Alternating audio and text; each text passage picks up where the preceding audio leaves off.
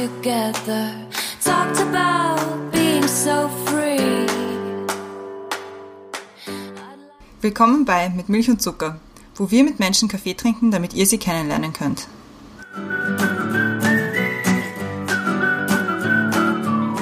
Wir sind wieder zurück bei Mit Milch und Zucker. Diesmal zu Gast ist der Dieter. Hallo Dieter. Hallo. Brenda ist auch wieder da. Hallo. Zum Dieter selber. Dieter ist 34 Jahre alt und du bist wissenschaftlicher Leiter des Neos Lab und beschäftigst dich mit Daten und Zahlen und Fakten. Ganz genau. Ganz, ganz viele Zahlen. Sehr gut. Haben wir richtig. Sehr fein. Und die Brenda erklärt jetzt, was das Thema heute sein soll. Also wir haben ja normalerweise als Thema, also hallo Christiane. Hi. Wir vergessen meistens die Christiane vorzustellen. Es ist blöd, wenn ich selber begrüße. Hallo Christiane. Hi. Wir haben meistens das Thema eine einfache Überschrift und wir haben bei dir gedacht, hm, uns ist was eingefallen, was noch viel besser passt zu dir. Nämlich, glaube keine Statistik, die du nicht selbst gefälscht hast. Ah, da kann ich die Entstehungsgeschichte zu dem Zitat erzählen. Das weiß nämlich fast keiner. Uh, sehr gut. Also das ist so das Thema. Bei uns ist das Thema eigentlich ein Rahmen. Du kannst über alles sprechen. Wir meistens ähm, entgleitet uns das Thema ein bisschen und wir reden über Weihnachten. Ja. Ich sage das jedes Mal. Die letzten drei Mal haben wir nicht über Weihnachten gesprochen. Vielleicht schaffen wir es diesmal wieder. genau. Also es soll um dich gehen. Es sollen, die Menschen sollen dich kennenlernen, wer du so bist, wie du tickst, was deine Ideen und Gedanken sind. Das ist der Hintergrund des Themas. Wunderbar. Freue mich schon sehr. So, und wir beginnen jetzt mit den Questions to Go. Ein guter Name, wenn es um Kaffee geht, so wie Coffee to Go. und ich fange äh, ich fang an. Du fangst an, ja? ja. Buch oder Kindle? Buch. Radio oder Fernsehen? Wieder noch. Ich habe beides nicht mehr. Also im Zweifelsfalle, im Zweifelsfalle, im Zweifelsfalle Radio. Eine Woche ohne Internet ist für mich. Schwierig, um ehrlich zu sein. Wenn ich mir eine andere Identität aussuchen könnte, wäre ich. Ich habe eine andere Ide- Identität. Die heißt Günther Winter. Das, das ist für diese ganzen Spam-Sachen oder so, die immer zumüllen, wenn man, sich, wenn man sich aber irgendwo mal äh, registrieren muss. Günther Winter, das ist der äh, Vorname meines Vaters und der Mädchenname meiner Oma. Also ist tatsächlich dafür diese ganzen Spam-Sachen, die man eigentlich nur einmal braucht, aber wo man sich registrieren muss. Also gute Idee. Winter, Die schlimmste Umfrage, die ich mitgemacht habe. die schlimmste Umfrage. Das waren, war an der Uni. Da hast du ja immer wieder auch, aber an der Un- Universität Wien studiert. Quantitative Methoden werden dort unterrichtet, äh, äh, dass die Leute dann einfach irgendwelche Studierenden terrorisieren und du dann eh kein repräsentatives Sample hast, aber damit die halt irgendwie simulieren, wie Ergebnisse sein können. Und da hatte ich dann eine Umfrage zu irgendeinem total bizarren Subthema. Ich weiß jetzt gerade das Thema nicht mehr, aber ich, ich wollte eigentlich auf jede Frage antworten. Weiß ich nicht, weil das lauter so Spezialsachen waren, von denen ich, ich, und ich habe mich unfassbar dumm gefühlt. Einerseits und auf der anderen Seite hatte ich eine total motivierte Studierende vor mir, die unheimlich keine Antworten hätte. Ich habe gedacht, scheiße, was mache ich jetzt? Das ist sehr, sehr, und vor allem persönlich, am Telefon oder so ist das ja wurscht. Aber da- dann steht dir jemand entgegen, so mit freudestrahlenden Augen und das weiß ich nicht, kann ich nicht sagen. Und dann habe ich halt begonnen, irgendwas zu sagen. Hast du es verfälscht quasi? Ja, und das war der Beginn meiner Karriere. Strand oder Berge? Strand. Eine Woche ohne Excel ist für mich. Leicht, das geht. Ohne, ohne Excel geht. Komplett ohne Statistikprogramme schwierig. Aber auf Excel kann ich verzichten, gibt ja viele andere. Als Kind wollte ich werden. Uh, vieles, das hat immer gewechselt. Also von Raumfahrer bis hin zu, zu Peter Filzmeier. Am Schluss wollte ich alles werden. Immer, immer das, was mich halt sehr stark äh, beschäftigt hat, das, wollte ich irgendwann mal werden. Mein Lieblings-Song-Contest-Beitrag ever. Johnny Logan, hold me now. Oh, schön. Richtig oder falsch? Ich glaube keiner Statistik, die du nicht selbst gefälscht hast. Falsch. Diese Umfrage würde ich gerne mal machen. Die würde ich gerne mal groß für ganz Österreich machen. Ich habe im Rahmen meiner, meiner Arbeit an einem Institut geholfen beim Auswerten. Da haben sie Studierende, Medizinstudierende gefragt, irgendwie, we- welche Substanzen sie nehmen, irgendwie denen äh, äh, helfen, irgendwie Prüfungsstress abzubauen.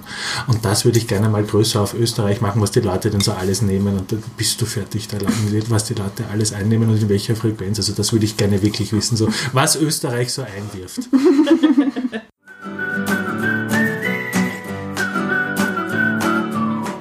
Mit dem Schnellfrageteil sind wir jetzt fertig. Jetzt kommt der Lang-Antwortet-Teil, wenn man das so sagen kann. Ich weiß nicht. Aber die erste Frage. Was ist oder war ein guter Kaffee für dich? Ein guter Kaffee ist mehr als nur der Geschmack, da gehört auch die Umgebung dazu. Also Genau. was für mich zum Beispiel ein guter Kaffee ist, in meiner neuen Wohnung habe ich jetzt einen ganz einen kleinen Balkon wo ich in der Früh Sonne habe. Das heißt, wenn ich dann draußen sitze, es ist noch relativ still und da hast du den Sonnenaufgang, da muss der Kaffee selbst, ich, ich bemühe mich zwar daheim, einen guten Kaffee zu trinken, aber selbst wenn er nicht so toll ist, aber einfach draußen sitzen, du hast vielleicht so ein bisschen Vögelgezwitscher, es ist aber noch sehr ruhig, so ist eine schöne Stimmung, so, so munter werden, Tag ein bisschen genießen und wurscht, was kommt, aber die, die paar Minuten, die, die, die sind wirklich irgendwie für mich und da passt alles, weil ich, ich finde, das ist einfach wichtig. Unser Alltag, der wird immer stressiger, vor allem irgendwie, ich bin jetzt nicht in der Großstadt aufgewachsen, irgendwie, das sind schon viele Leute da. und, und da mal irgendwie so ein bisschen Ruhe, Entspannung für sich und was Positives zu haben, ich glaube, das ist einfach wichtig im Alltag. So ein bisschen Urlaub, so 10 Minuten Urlaub am Tag oder so. Ja, genau so. Ah, schön. Bist du Frühaufsteher? Nein. Ich, ich, deswegen ist der Kaffee generell in der Früh mal ein sehr guter Wurst, wie schmeckt. Ein Nachtmensch war ich immer schon. Die, die Anna hat uns erzählt vor Weihnachten, dass sie in der Früh, immer eine Stunde früh aufstehen, sie und ihr Freund, und sie haben eine Couch und da lesen sie eine Stunde in der Früh. Und ich finde das eine wahnsinnig coole Idee. Ja, voll. Ich habe es versucht, es hat zwei Tage funktioniert Ja. und dann hat es nicht mehr funktioniert. Aber ich finde es eine- ich finde es super, wenn man in der Früh so Rituale hat für sich auch, die irgendwie dazugehören. So ein Stundenritual habe ich auch, aber es ist weder high sophisticated und spricht ein bisschen eher gegen meine Persönlichkeit. Ich brauche eine Stunde, bevor man mich ansprechen kann, weil ansonsten das geht gar nicht. Als Kind habe ich meiner Mama schon, was weiß ich, alles, was ich in der, in der Nähe meines Bettes habe, nachgeworfen. und ich stehe auch immer, vor allem irgendwie, wenn, wenn ich halt, was weiß ich, am schlimmsten ist es ja mit Arbeitskollegen, wenn du irgendwo als Gruppe irgendwie dort Oh, bist. ja. Ich stehe immer extra eine Stunde früher auf, damit ich, wenn ich dann runterkomme und irgendwie die Leute Guten Morgen sagen, ich nicht sage, gescheißen, sondern Guten Morgen. Also ich stehe auch eine Stunde früher auf, aber ich kann nicht Bildungsbürgertum sagen, dass ich mich lese oder weiterbilde. Ich versuche mich zivilisatorisch fit zu machen. An den meisten Tagen gelingt es leider nicht immer. Aber ich finde das so wahnsinnig schlimm, wenn es auf Klausuren oder auf so Schulungen ist und so. Ja, was du munter sein musst am nächsten Tag. Ja, und du stehst da früh auf und siehst schon alle irgendwie zum Frühstück, ist immer so, Ja, und dann ist jeder so glücklich und, und freut sich. Oder, na, Ja, die, die, äh, letztes Jahr bei, bei unserer Summer School, wir sind ja einmal im Jahr, äh, machen wir über ein verlängertes Wochenende eine Summer School, wo du viele Bildungsangebote machen kannst. Und, und ähm, wir Mitarbeiter äh, wohnen ja auch immer wieder zusammen, weil stehen meist früher auf als die anderen, gehen manchmal später schlafen als, als die Teilnehmer. Und da war ich dieses Jahr mit Max und der Max ist ein Morgenmensch und ich weiß nicht, ob du den Max schon kennengelernt hast, aber der ist grundsätzlich immer ein unheimlich höflicher Mensch oder so und dann, dann, dann stehst du irgendwie auf, watschelst halt so hin und wir haben unser Badezimmer geleitet. Morgen, la, la, la, la, la. nicht antworten, nicht antworten. Ja, genau. wie viele Wecker stellst du dir in der Früh? Einen, äh, das, das funktioniert tatsächlich. Ich bin kein Morgenmensch, aber ich kann aufstehen. Ich habe nämlich immer die panische Angst, zu spät zu kommen. Ich versuche immer früher da zu sein, wurscht bei welchen Sachen. Pünktlichkeit ist mir, also, mir irgendwie sehr wichtig und weil ich Angst habe, dass ich selber unpünktlich sein konnte, vor allem weil ich immer, immer wieder in meinem Freundeskreis auch den Leuten irgendwie sage, dass sie zu spät kommen. Deswegen kann ich aufstehen, weil ich einfach Angst habe, dass wenn ich abdrehe, ich verschlafe. Das kann geht. Ich, das kann ich zum Beispiel gar nicht. Also ich stelle meinen Wecker schon immer mindestens eine halbe Stunde vorher, weil ich weiß, dass ich ihn mindestens dreimal auf Schlummern stelle. Aber sobald ich dann aufstehe, dann bin ich auch da. Also, aber das Aufstehen selber, das dauert halt ewig. Ja, ich bin manchmal besser, manchmal schlechter. Ich brauche aber drei bis vier Wecker. Weil ich kann mich, wenn nicht der Wecker in der Früh läutet, ich kann mich selbst davon überzeugen, dass das ein Irrtum ist, dass der Wecker läutet. Ich habe meinen Wecker sehr laut aufgedreht und ich habe mein Smartphone in der Küche liegen. Das heißt, ich muss aufstehen, um es okay. Abzudrehen. Und äh, gemacht, ja. mein Smartphone ist direkt neben der Kaffeemaschine. Das heißt, wenn ich dort stehe, kann ich meinen Kaffee einschenken. also ich kenne meine Schwächen und versuche sie halbwegs äh, so, so, Mehr zu meistern. genau, zu meistern. Und wenn ich einen Kaffee mal vor mir stehen habe, gehe ich meist nicht schlafen. Kaffee gewinnt. Und wenn du so auf Reisen bist und unterwegs bist, ist, versuchst du auch irgendwie Kaffee so in einer lokalen Tradition irgendwie zu probieren? Ja, du, sehr, sehr gerne eigentlich. Ich trinke ja immer wieder auch verschiedenes. Also es ist nicht so, dass ich was weiß ich nur, nur Espresso trinke oder so. Ich mag ja Kaffee in allen Variationen. Es gibt halt, ich- nachdem ich ihn sehr gerne trinke, muss er vor allem viel sein und ich glaube, ich würde einen Herzinfarkt kriegen, wenn ich meine Kaffeemenge in Espresso trinken möchte. Aber von daher irgendwas Neues ausprobieren gerne. Und es ist ja auch sehr schön, also ich bin ja ein Freund des Kaffeehauses. Also ich bin ja erst mit, mit 27 nach Wien gezogen und im, habe ja Doppelstudium gehabt, Statistik und Politikwissenschaft. Und die Statistik-Sachen waren alle in der Früh, weil die Statistik, was schon alle Frühaufsteher sind und die Bois, naja, Sozialwissenschaften, kannst du nichts vor 13 Uhr ansetzen. Oh so, ja. das, das heißt, du hattest in der Früh Sachen, danach hattest du ein Loch und danach hattest du Nachmittagsveranstaltungen und die habe ich halt schon äh, sehr oft einfach in Kaffeehäusern verbracht, weil es rund um die Uni Wien halt noch immer die klassischen Kaffeehäuser gab, wo du dir einmal was bestellen konntest, dann konntest du ein paar Stunden dort sein und von daher bin ich eigentlich ein sehr großer Freund auch von Wie Kaffeehaus. Maximilian zum Beispiel. Ja. Die, die schlimmste Vorlesung, die ich hatte, war äh, Statistik 4. Das war Montag 8 Uhr in der Früh. Boah. Und das war noch bevor die U2 ausgebaut war. Das heißt, ich bin mit dem Auto nach Wien gefahren, dann bin ich äh, äh, mit dem Bus zur U1 gefahren, der, äh, dann äh, U4, U2, das war da, wo du noch zweimal umsteigen musst, musstest mit der Minilinie. Und damit ich rechtzeitig irgendwie um 8 Uhr dort war, bin ich um 6.15 Uhr außer Haus gewesen. Albtraum, oder? Vor allem an einem. Montag. Ugh. Ja, und das war, das war theoretische Statistik. Was besonders toll. Also nicht irgendwas Angewandtes, wo du Münzerl werfen oder bunte Balken zeichnen kannst, sondern sei x-Element i im von x und da, das waren nur lauter Buchstaben, das sind nicht einmal Ziffern dort gestanden. What is my life? Ich, mag ich das eigentlich wirklich, was da gerade passiert? Wie sehr hänge ich an, an diesem Studium? Hier ist die zweite Frage. Und zwar, was sind Menschen oder Ereignisse, die dich geprägt haben? Gut, klassisch natürlich die Familie auf, auf, auf vi- äh, vielen Ebenen. Kurz unterbrechen, muss ich dich kurz da. Witzigerweise sagen das ganz wenig Leute. Wirklich? Ja. Wir hatten ja gewettet, dass jeder, jede Person, die bei uns ist, die Kinder hat, immer sagt, weil Kinder, fast nie. Das ist nur ein Beitrag. Witzig. Lustig, hätte ich, das überrascht mich jetzt, hätte ich nicht gedacht. Ja, Familie ist selten. Aber Entschuldigung, ich wollte dich eigentlich nicht in deinen Gedanken Also, unterbrechen.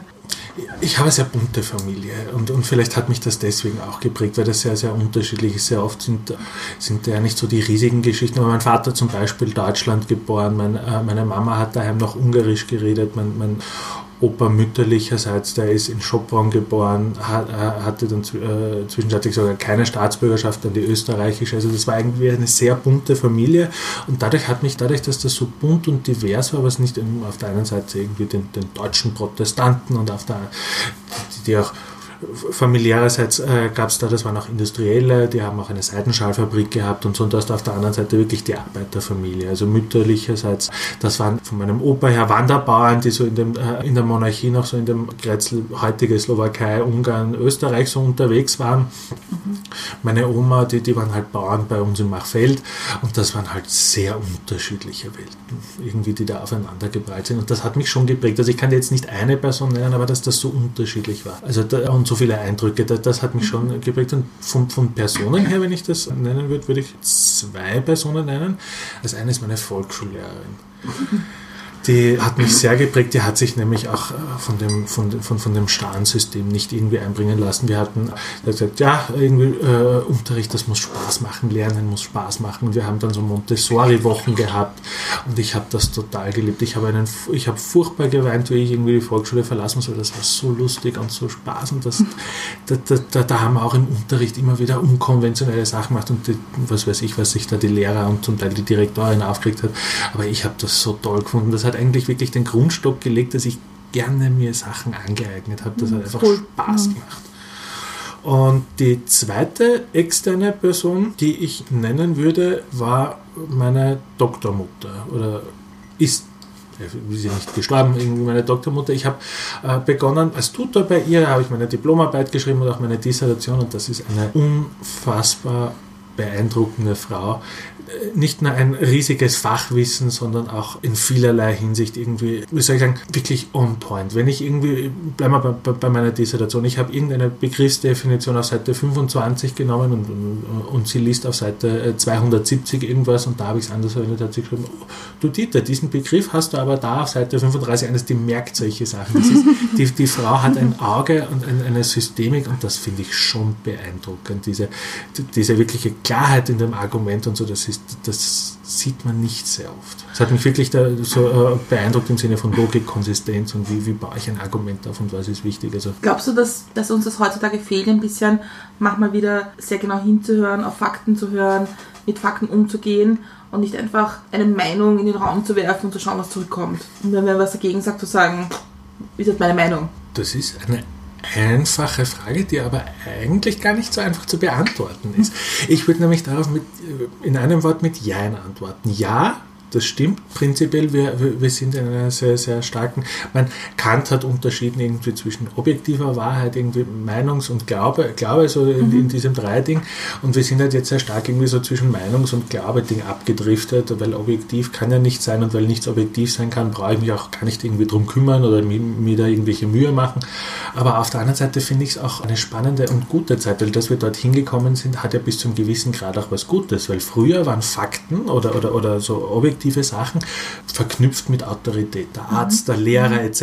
Und wenn du die Gesellschaftsbilder, die der haben Pfarrer. auch, der Pfarrer, genau, die haben, das ist der Glaubensaspekt von Fakten, das waren Autoritäten und da hast du nicht widersprochen. Wenn der Bürgermeister gesagt hat, das ist fünf, oder der Lehrer hat gesagt, oder der Ding hat gesagt, dann hast du das angenommen. Das heißt, dadurch, dass wir als Gesellschaft liberaler geworden sind, von, von unserer Gesellschaft her ist das auch gut, weil jetzt kannst du auch Sachen in Frage stellen. Und mhm. die eine absolute Wahrheit gibt es nicht. Also prinzipiell ja, es gibt immer wieder negative Aspekte, aber aus meiner Sicht diskutieren wir viel zu viel über diese negativen Geschichten. Es gibt auch was Positives. Wir sind auch in einer anderen Kultur mit anderen Autoritäten, nicht zuletzt mit der Verfügbarkeit von Informationen. Und da muss sich halt was Neues herausbilden und anstatt zu sagen, oh je, früher, ganz ehrlich, am Ende des Tages kannst du ja viel auch zusammenfassen und uh, früher war alles besser und das ist so ein furchtbar langweiliger ja. Satz und mhm. den mag ich nicht. Und es tut sich ja auch unheimlich viel auf verschiedensten Ebenen. Wenn du dir anschaust, äh, aufgrund von den technologischen Möglichkeiten, die du hast, entwickelt sich ja auch die Statistik weiter. Du kannst heute viele Sachen machen, die du früher vielleicht irgendwie beweisen konntest oder die auf Papier waren, die, mit denen kannst du heute arbeiten zum Beispiel. Oder was sich auch gezeigt hat, ist, dass, dass dadurch, dass es mehr Daten gibt und du mehr verknüpfen kannst, ist es wichtiger auch zu schauen auf Visualisierung und auf Interpretation. Und die europäischen Statistikämter gehen jetzt auch viel stärker auch erklären erklärend. Das zeigt ja auch zum Beispiel Konrad Besendorfer mit seinem Buch Zahlenbitte. Es wird einfach viel wichtiger, einfach bei, quantitativen Sachen oder so einfach auch zu sagen, okay, was ist das, was kann es und was kann es auch nicht. Denn es gibt nicht dieses eine Objektive, was alles aussagen kann, sondern man muss sagen, das ist es und das kann es und umgekehrt auch das kann es nicht. Weil die Leute, entweder hast du die eine Seite, das ist das Dreieck einer Statistik, die du nicht gefälscht hast, die werfen alles weg oder du hast die Leute, die irgendwas hernehmen und das ist der Beweis für alles. Die haben irgendwie die Lösung des Universums in dieser einen Zahl oder Grafik gefunden. Mhm. Und wir müssen wegkommen von, dem, von dieser Polarität und hin ein bisschen mhm. ein normales Gespür entwickeln.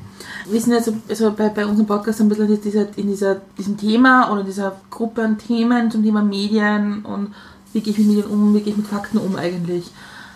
Weil ich glaube, das ist genau ein bisschen das Problem, was wir derzeit haben, dass dadurch, dass du, dass jeder sein eigenes Medium ist, jeder irgendwie eine Wahrheit schafft und sagt, ich glaube, alle Asylwerber und Innen sind Kriminelle. Punkt. Das ist meine Meinung. Und glauben aber damit, das ist jetzt einfach Wahrheit, weil ich sage, das ist jetzt meine Meinung. Ich, und es, es findet auch niemand, dass, es, dass er sie, sie es belegen muss. Und da kommt irgendwie mein Problem damit her dass, wir, dass, dass man durch, durch viele der sozialen Medien verlernt, auch mit, mit Fakten umzugehen. Richtig, und vor, das ist absolut ein Punkt. Und es muss ja auch, man setzt ja auch die Schwelle heutzutage so hoch an, es muss der endgültige Beweis sein. Und das Ding kann sich da einfach sagen, das ist das und das und das ist es zum Beispiel. Bleiben wir beim Thema irgendwie Kriminalität. Es ist in den letzten Jahren das Verhältnis von, von, von, von Anzeigen, eine Anzeigestatistik ist aber keine Verurteilungsstatistik, mhm. möchte ich an der Stelle auch sagen, aber es ist, wenn du dir die Anzeigestatistik äh, ansiehst, ist das Verhältnis zwischen Menschen, die die österreichische Staatsbürgerschaft haben und die nicht österreichische Staatsbürgerschaft, hat sich ein bisschen verändert im Laufe der letzten 10 bis 15 Jahren und du hast, hast etwas mehr Menschen, die nicht Österreicher sind. Und das kann ich ja durchaus nehmen und zu sagen, okay, ich schaue mir das mal an und irgendwie passt da was nicht, weil wenn irgendwie eine Gruppe irgendwie äh, im Laufe der Zeit irgendwie da ein Ding gewinnt, dann muss ich mal näher anschauen. Du kannst ja auch so einen Satz sagen, ohne dass du irgendwie, du musst ja immer das Totale und das ist der Beweis, dass alle, alle kriminell sind. Mhm. Es muss die totale Wahrheit und der totale Beweis sein, anstatt einfach zu sagen, hoppala, ich glaube, da ist ein Thema, was wir uns mal näher anschauen sollen. Aber das, was interessant sagt, dass mit die Anzeigenstatistik und die Verurteilungsstatistik was anderes ist. Aber genau, und ich glaube, da beginnt dieses Statistiken fälschen unter Anführungszeichen. Weil je nachdem, welche Zahl gerade besser zu meinem Quasi-Argument passt, nehme ich mir die halt her. Weil es wird eh keiner mehr genau nachschauen, was da jetzt genau eigentlich drinnen steht. Und, und das finde ich total richtig. Ja. Es ist, ich meine, das fördern halt auch soziale Medien, dieses, und ich habe jetzt recht, Punkt. Es ist ja, ich, ich bringe da jetzt mal ganz kurz was Formales rein. Wenn du dir anschaust, die Definitionen, die, die Statistik ist die Wissenschaft äh, der Erhebung, der Aufbereitung von statistischen Methoden und deren Interpretation. Und für all die vier Bereiche kannst du sehr schnell Fehler machen.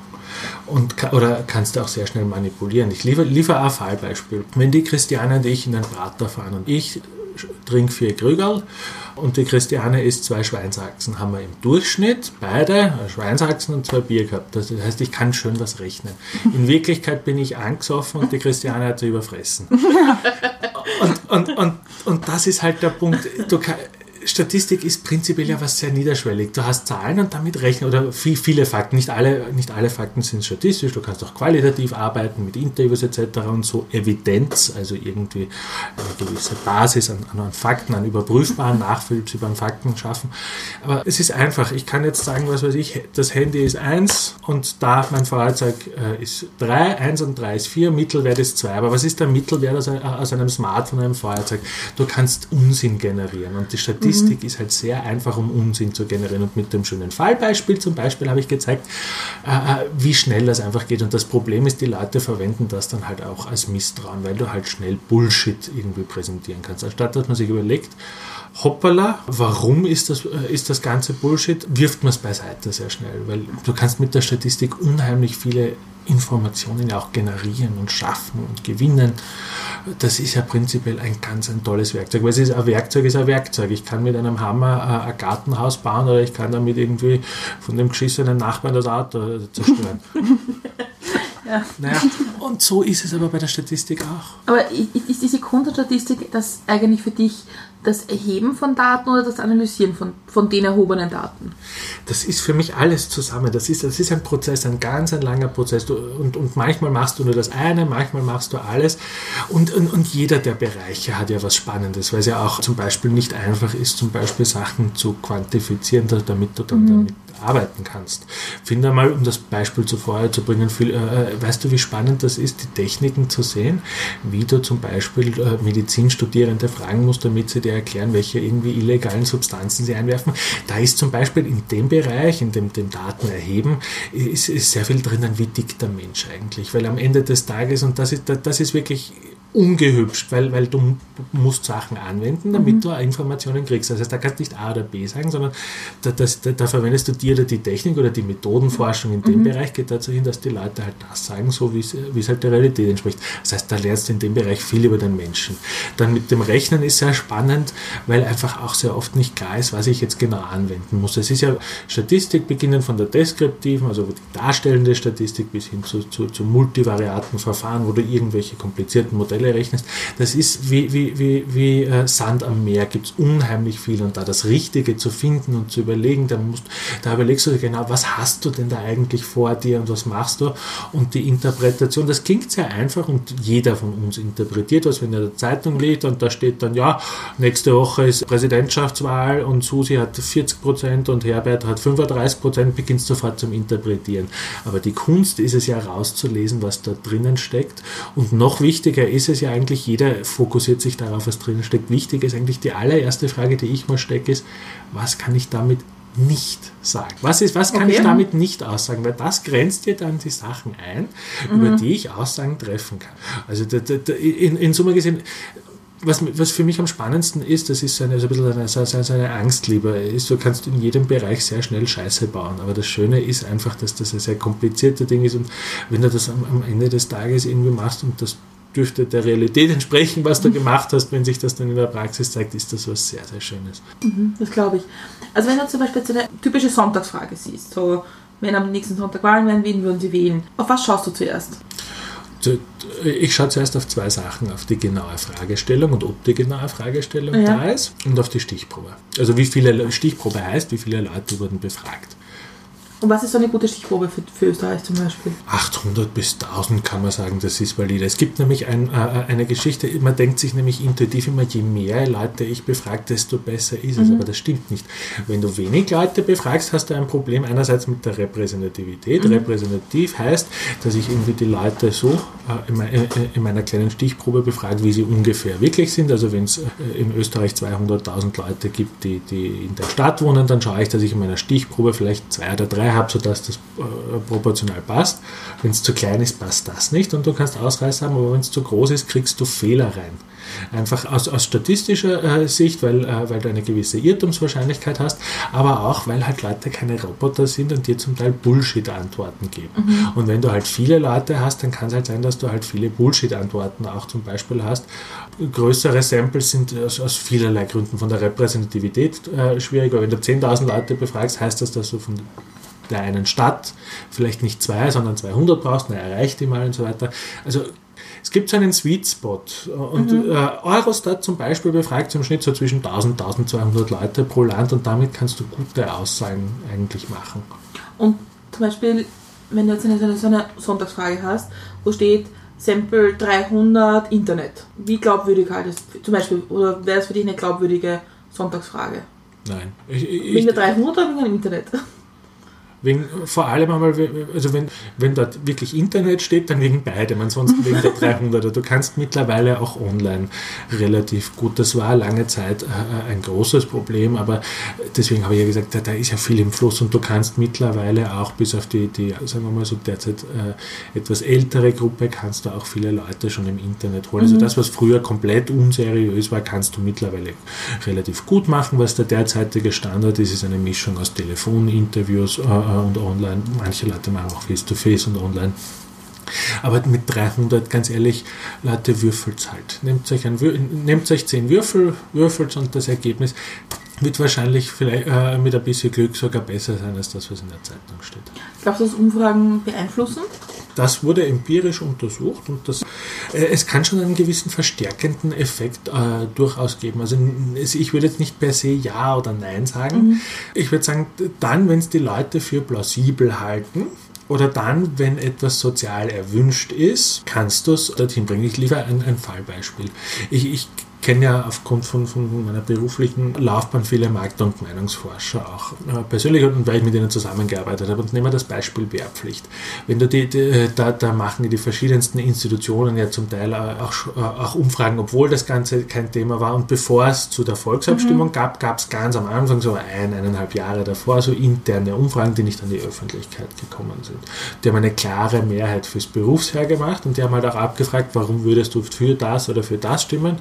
Und die Entscheidungsträger, die halt dann äh, in der Politik das gemacht haben, haben halt Argumente genommen, die halt sehr schwach waren und die die anderen mobilisiert haben. Und das heißt, indem du aber kontinuierlich dann halt aber auch umfragegestützt dann halt irgendwie so gebracht haben, ja, und die gewinnen und so weiter und halt und, und das und das Argument und die Leute erhalten, dann, dann haben die anderen mobilisiert und denken sich, oh, oh mein Gott, irgendwie was weiß ich, die Leute wollen das, das will ich überhaupt nicht und du kannst damit zum Teil auch den gegenteiligen Effekt haben und dann siehe, da haben sich die Umfragen gedreht und es gab eine krachende Niederlage fürs Berufsheer. Also es kann schon dann wenn ein, einen Einfluss haben. Also wie gesagt, wenn es die Leute für glaubwürdig halten oder soziale Erwünschtheit, dass da, oh okay, entweder für irgendwas oder gegen irgendwas, da kann das schon. Aber was ich nicht glaube, ist, dass, dass, dass die Leute äh, all das hat, was soll ich sagen, das hat ihre Grenzen. Du kannst nicht, was weiß ich, wenn eine Gesellschaft 20% für die Todesstrafe ist, einfach mit einer Serie von Umfragen einfach die Leute auf ein Ergebnis von 70% bringen. Ja. Also ich glaube, da gibt es gewisse Mengen und das kommt darauf an, einerseits von den Personen und das zweite ist das Thema. Je wurstiger das Thema ist, desto, äh, äh, desto größer werden solche Effekte sein, glaube ich. Ich finde es zum Beispiel interessant anhand der Geschichte, zum Beispiel bei der letzten Wi- Wienwahl, und ich, ich vermute, dass es bei nächsten Wienwahl wiederkommt, ist dieses hochstilisierte Duell um den Bürgermeister Mhm. zwischen SPÖ und FPÖ. Wobei eigentlich jeder von uns weiß, dass die FPÖ, Gott sei Dank, meilenweit davon entfernt ist. Aber allein wenn ich dann Umfragen bringe, wo es halt knapper wird, ist es, wäre das nicht ein Beispiel dafür, dass das schon eine Mobilisierung bringt? Jein, das ist, wenn, wenn du dir die, diese Frage stellt man sich ja immer wieder nicht nur die Wissenschaft, noch viel mehr die Politik. und das ist höchst unterschiedlich. Die Frage ist halt, wen mobilisierst du und funktioniert das?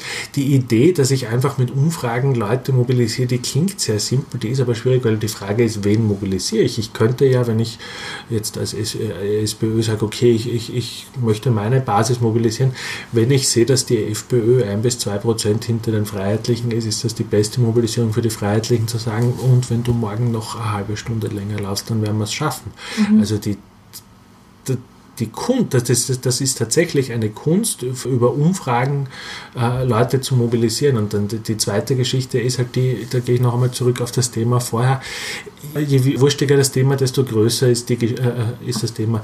Wählen ist den meisten Leuten eher nicht wurscht. Mhm. Das heißt, die werden eher hingehen. Und es werden, wird jetzt auch nicht viele Leute geben, die sagen, ach, ich hätte jetzt gern noch Blübel gewählt, aber na gut, weil das der Kampf um Wien ist, wähle ich halt die SPÖ. Also du wechselst ja auch nicht die Parteien haben ja gewisse ideologische Grundpfeiler. Das heißt, du kannst ja da auch nur eine bestimmte Gruppe ansprechen und auch, wie gesagt, davon einen Teil. Also es wird immer wieder gemacht, dieser ganze Horse Race Journalism. Im Endeffekt nutzt es eher den Großen und schadet den Kleinen, weil halt die Kleinen in der Berichterstattung nicht wiederkommen, aber im Endeffekt ist es doppelt. Äh, ein Spiel mit dem Feuer eigentlich.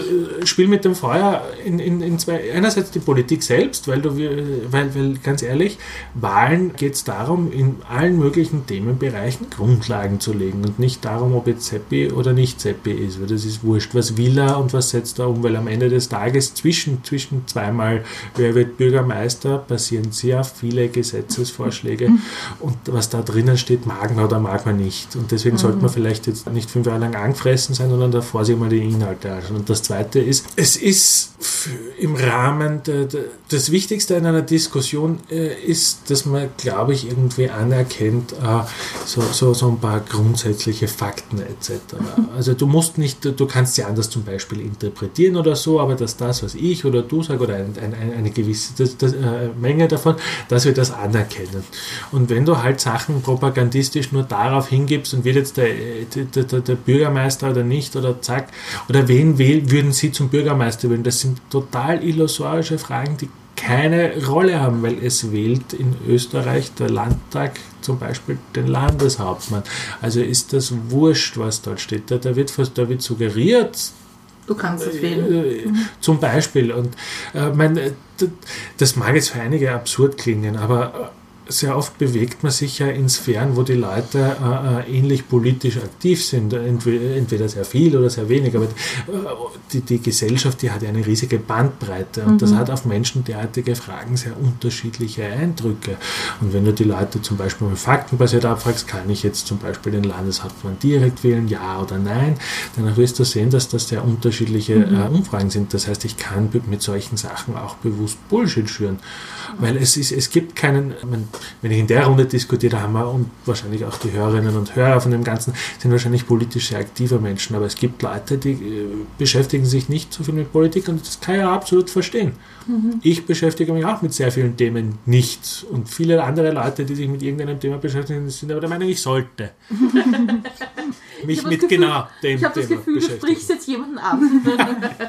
ich habe noch eine Frage, die Christiane hat da schon wahnsinnig viele Fragen aufgeschrieben, aber ich habe noch eine, die jetzt gerade dazu passt. Ja.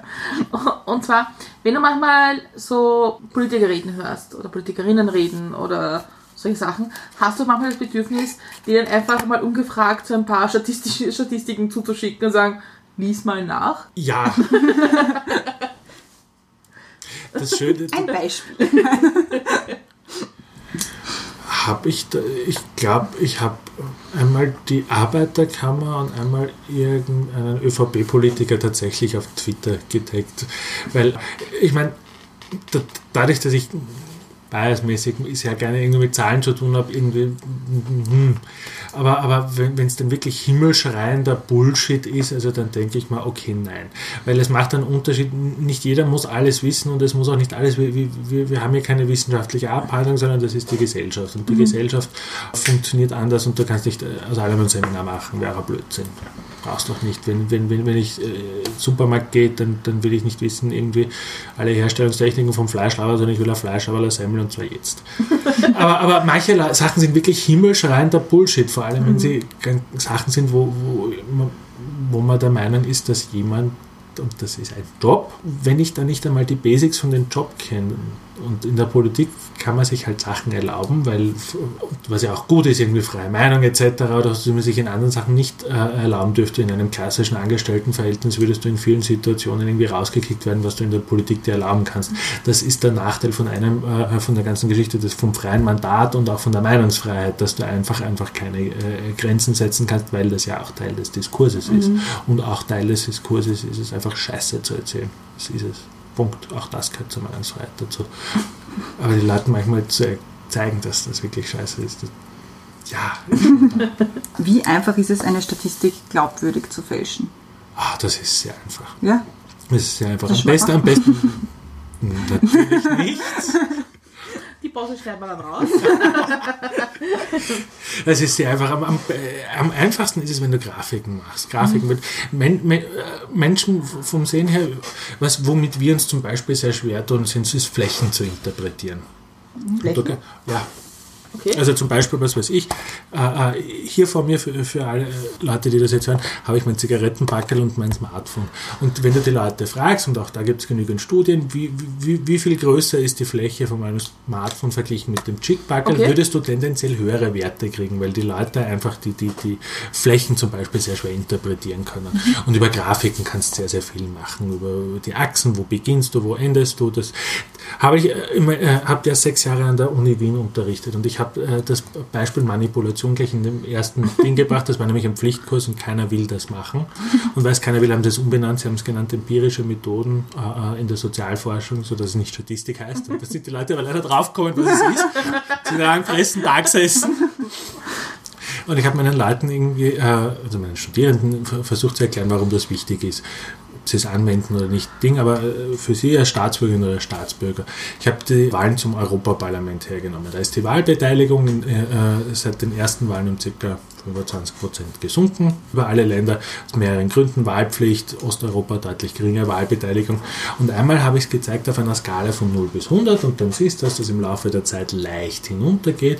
Und danach habe ich einmal abgeschnitten, wirklich bei, bei 45 und habe halt begonnen bei, bei 60 und du siehst halt das dramatisch. Am Anfang habe am Anfang gesagt, ja, okay, im Laufe der Zeit kontinuierlich gesunken, klassische Interpretation.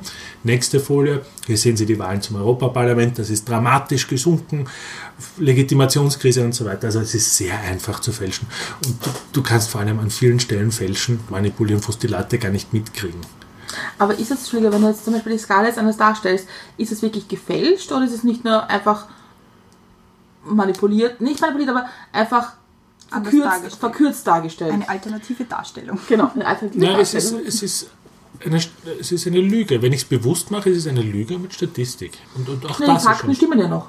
Es kommt darauf an, wenn ich zum Beispiel nur ein, Das Ganze ist ja ein Prozess und der, der, endet, ja mit der Inter, endet am Ende des Tages mit der Interpretation. Und Wenn die Zahlen und die Interpretation zum Beispiel komplett di- divergieren, ist es schön, wenn ich die schönsten Zahlen habe. Aber wenn ich eine äh, Grafik habe, die, die äh, eigentlich was anderes aussagt und dann einen Text drunter, Oder das zu wahrscheinlich auch gar erkennen. keinen Text unterschreiben, was sagt, siehst du, geht runter, ganz stark.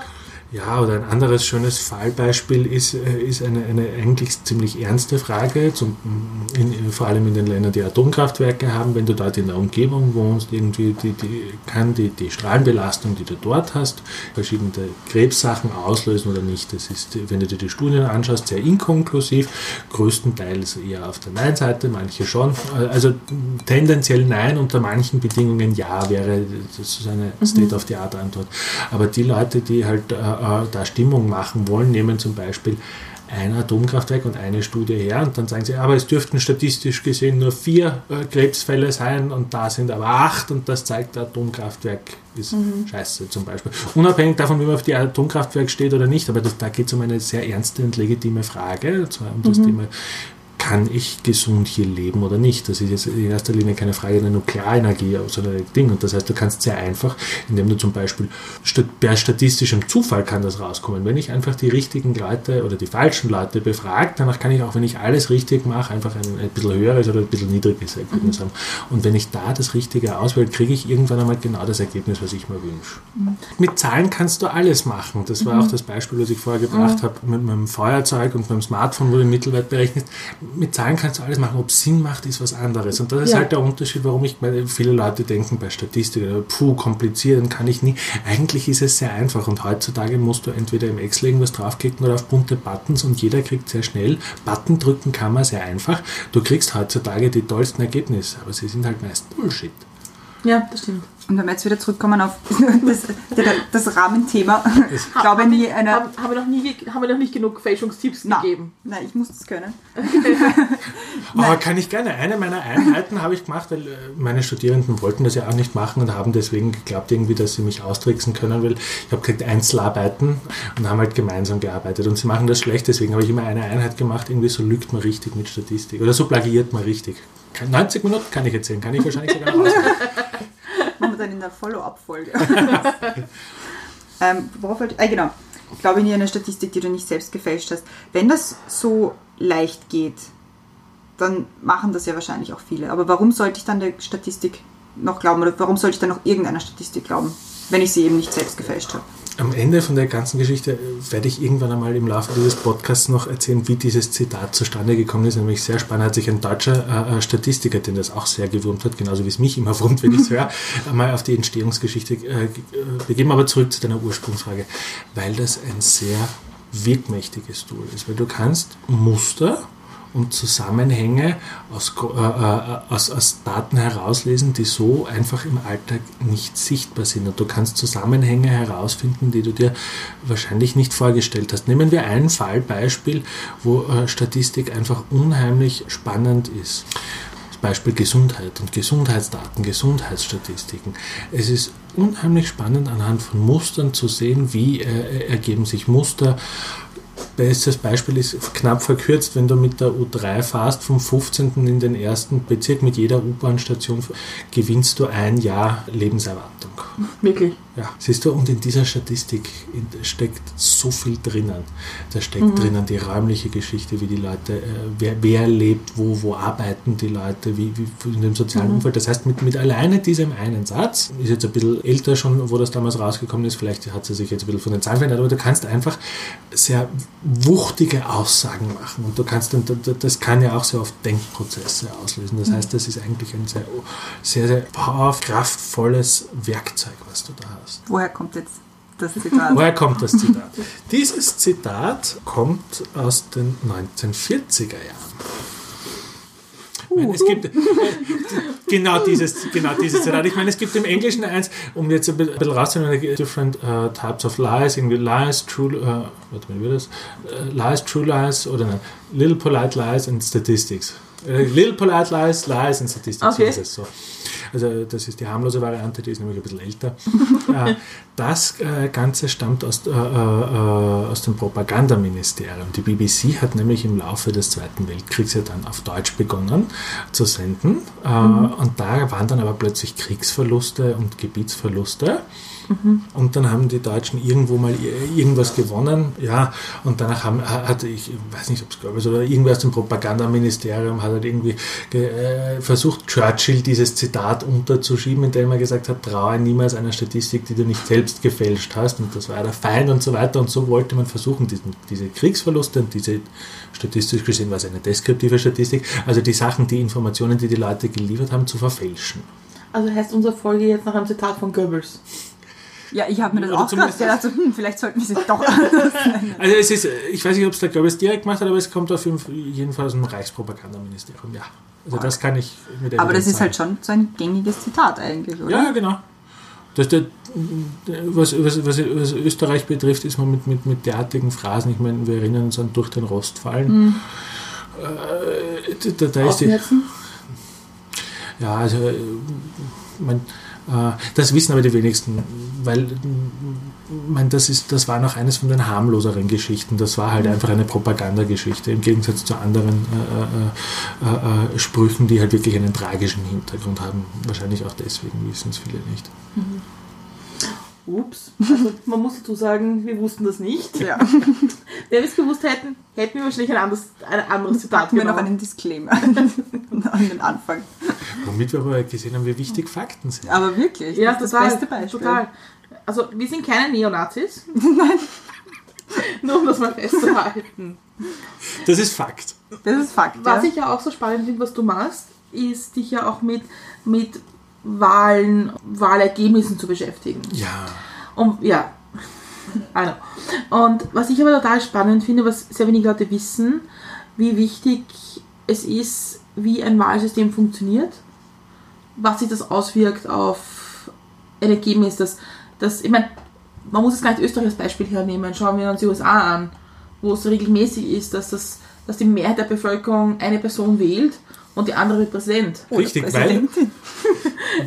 Richtig. Wie viele Präsidentinnen der USA kennst du denn genauso? Noch keiner.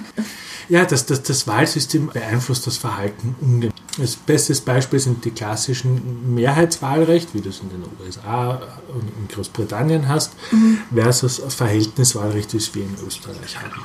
In einem Mehrheitswahlrecht, zum Beispiel in den USA, wo, wenn ich jetzt irgendwie den House of Representatives, also das ist im Vergleich zum österreichischen äh, Nationalrat, wähle, ist es, und ich bin ein Freund der Libertarians oder der Grünen, dann kann ich schon die Stimme geben, aber ich werfe sie effektiv weg, weil die haben ein System, das heißt First Past the Post. Also derjenige oder diejenige, die am meisten Stimmen haben, gibt eine Runde, zieht ein.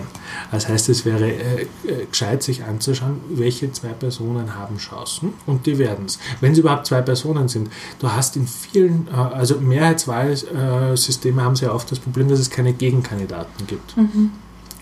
Bleiben wir mal in Österreich. Wenn du in, Osttir äh, wenn du in Osttirol also ÖVP antrittst, danach braucht kein Zweiter antreten, weil es wurscht ist.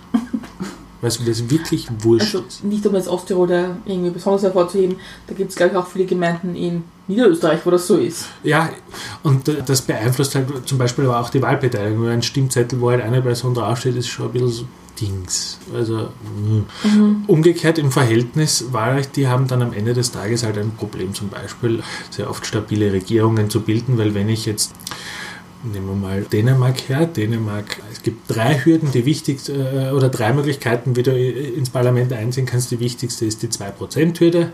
Das heißt, du kannst eigentlich auch eine sehr Nischenpartei sein und bist dann halt aber sehr schnell drinnen, weil wenn du, ich meine, 2%, da- das schafft man schon, oh- ohne jetzt eine große Sammelbewegung zu sein. Das geht sehr geschwind in, in, in, in Nieder Niederlande ist es ähnlich? Niederlande ist es sogar noch geringer. Da brauchst du 1 dividiert durch die Anzahl der Sitze. Ich glaube, da ist es am am geringsten war es bis vor kurzem in Israel, die haben aber eine Wahlrechtsänderung gehabt, da weiß ich nicht, ob sich da was an der Schwelle geändert hat, aber in, in, in, in den Niederlanden ist es auch so einfach, da, da reicht zum Teil ein Prozent und du bist schon drinnen. Darum hast du dort auch so tolle Parteien wie die Party von den Tieren, die Tierrechtspartei oder die 50 Plus und, und da gibt es halt dann so irgendwie, die, die, die, treffen sich vier Leute, hast zwei Parteien.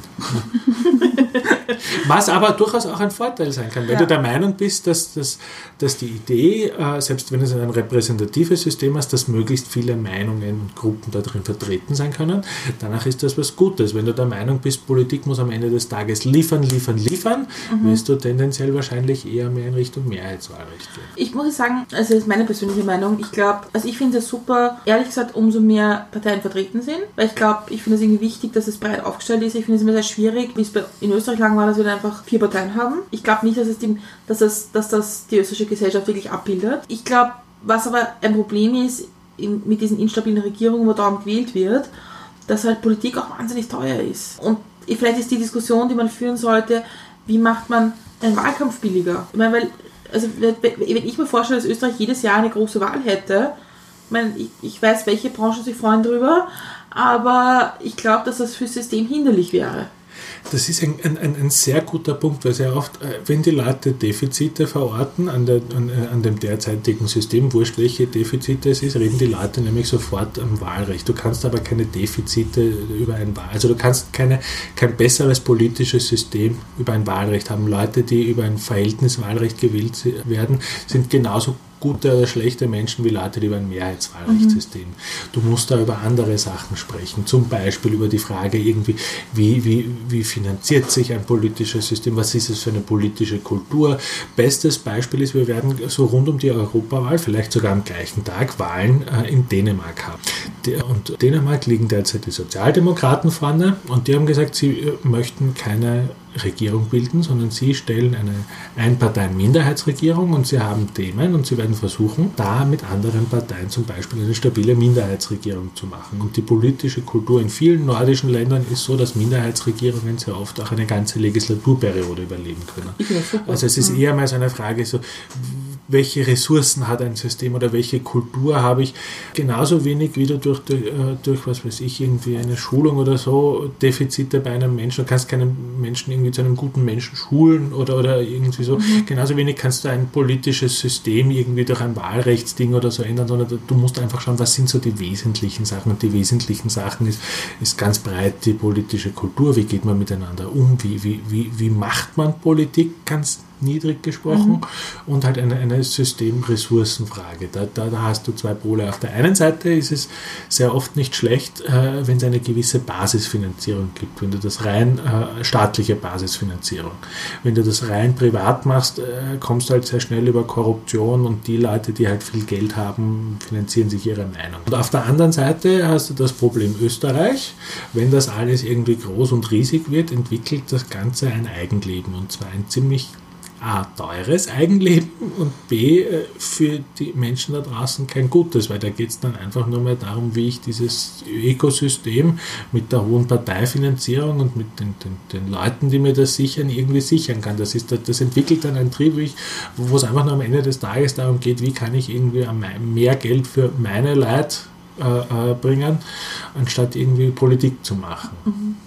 Was ist so ein politisches System oder auch ein, ein Wahlsystem, das du wirklich gut findest? Du sagst, okay, das, hat, das gefällt, also das finde ich gut. Spoiler, also, Spoiler, Spoiler. Unter, unter Politikwissenschaftler, was ist dein Lieblingspolitisches System? Ich, zwei, zwei Sätze ganz allgemein, die, mhm. die glaube ich wichtig sind. Erstens, es gibt kein ideales Wahlsystem, sondern äh, jedes System hat seine Stärken und Schwächen. Und die Frage ist, welch, äh, welche Stärken will man besonders haben und mit welchen Schwächen kann man auch am ehesten leben. Okay. Und was ich gerne mag, ist, ist, ist, ein Wahlsystem, was den Leuten viele Möglichkeiten bietet. Also so, so mein ideales Wahlsystem wäre so, dass du mehrere Stimmen hast. Also nicht eine Stimme, sondern zum Beispiel fünf. Okay. Und dann kannst du Personen ankreuzen. Mhm. Und kannst dann Personen wählen quer über die Parteienlisten. Du kannst aber auch eine Person, wenn dir äh, Susi Müller sehr wichtig ist, kannst du auch ihr fünf Stimmen geben zum mhm. Beispiel. Mhm.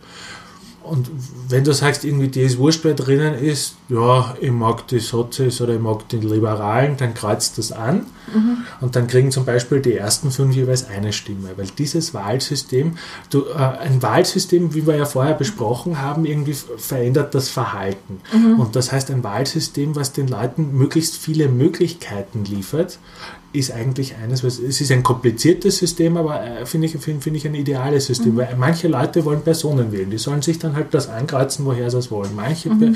Leute wollen unbedingt eine Person haben und manche Leute sagen, ja, Parteien sind eh gut und die, die werden schon die richtigen hinschicken.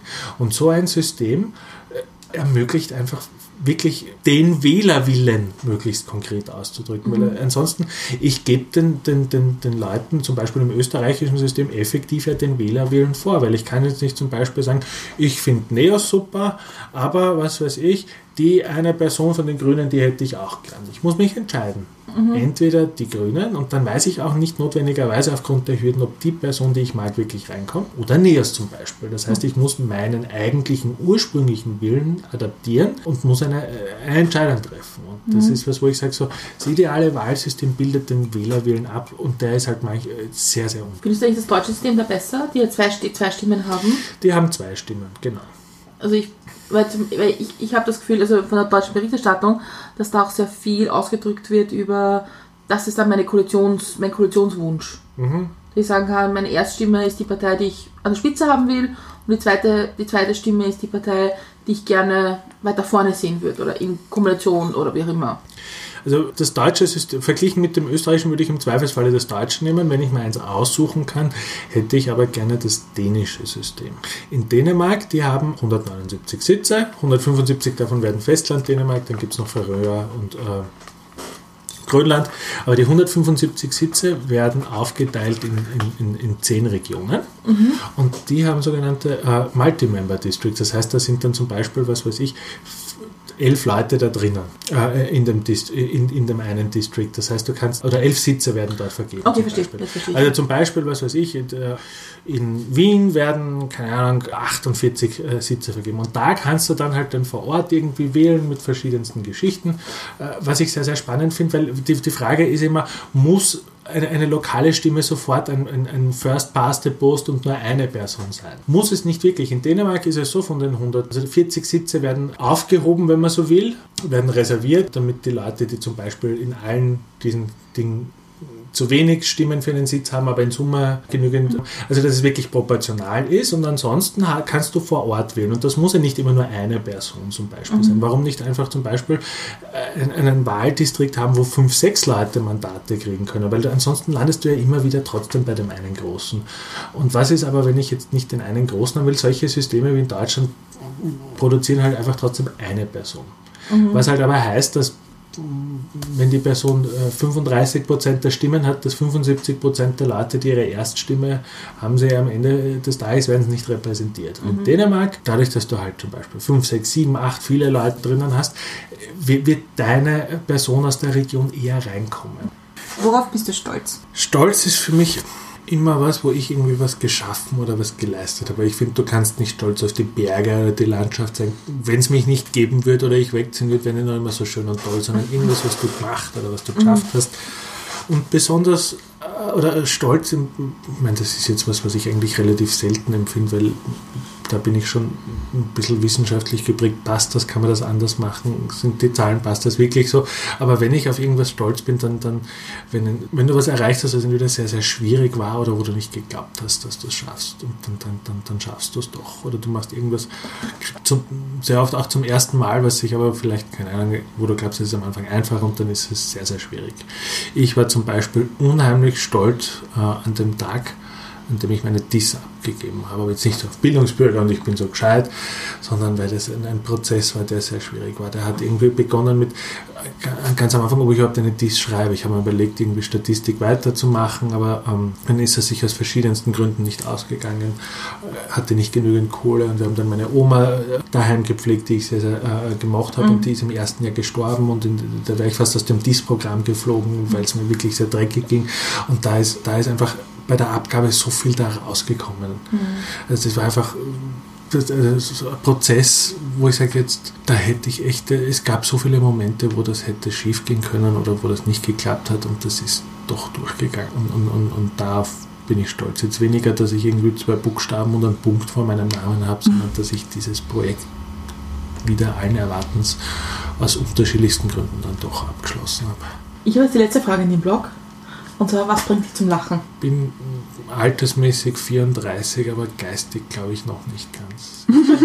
bin so einfach zu erheitern. Das ist sehr schnell von, von, von irgendwelchen Hopperlas oder, oder, oder irgendwelchen Wortspielen oder so. Mich kann man eigentlich sehr leicht zum Lachen bringen. Situationskomik lache ich immer wieder. Ich glaube, ich bin innerlich noch immer zwölf. Kannst gut über dich selbst lachen? Oft ja. Ich versuche auch immer wieder Witzchen über mich zu machen.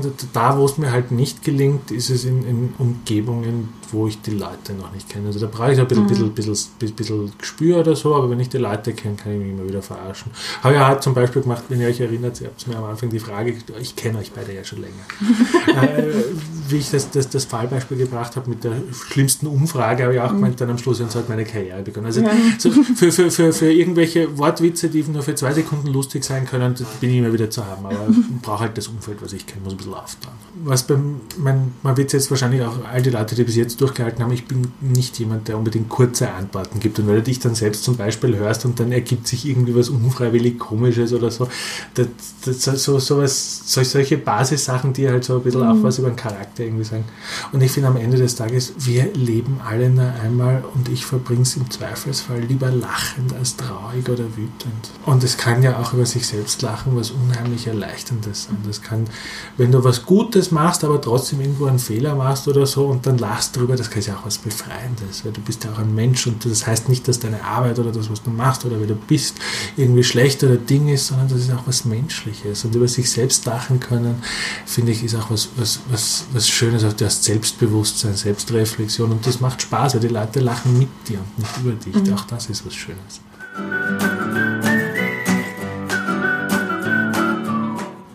Wir sind am Ende angekommen. Jetzt noch die obligatorische Frage. Gibt es noch etwas, was du uns und unseren Hörerinnen und Hörern gerne sagen möchtest? Ja, auch, auch passend zum Thema neugierig bleiben und, und weiter interessiert sein, weil dann kommt alles von selbst. All diese Sachen, Menschen eignen sich dann Wissen und Informationen an, wenn sie irgendwie ihrer Neugier, ihrer Leidenschaft nachgehen. Und gerade wenn wir in einem Zeitalter sind, wo Fake News und so weiter, wo, wo Information als schlecht, als furchtbar dargestellt wird, ist es umso wichtiger, dass man neugierig bleibt. Weil dann, wenn man neugierig ist und mit Herz dabei ist, das ist am Ende des Tages, wo auch was Gutes rauskommt. Und in dem Sinne einfach neugierig und gut bleiben, dann wird alles super.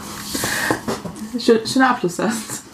Ähm, mir bleibt noch über mich zu bedanken. Danke fürs Kommen, danke für die Zeit. Vielen Dank für die Einladung. Immer gerne. Wir haben eigentlich noch wahnsinnig viele Fragen. Also es wird eine Nachfolge dann hingeben. So, Statistik 2. Ja. Sehr gut. Ja, also wirklich spannend. Wir sagen jetzt, das ist die aller, allerletzte Die Frage. aller, allerletzte Frage sind wir schon. Wie trinkst du deinen Kaffee? Groß, schwarz, möglichst viel Milch nur dann, wenn ich unbedingt Kaffee trinken will und mir zu heiß ist.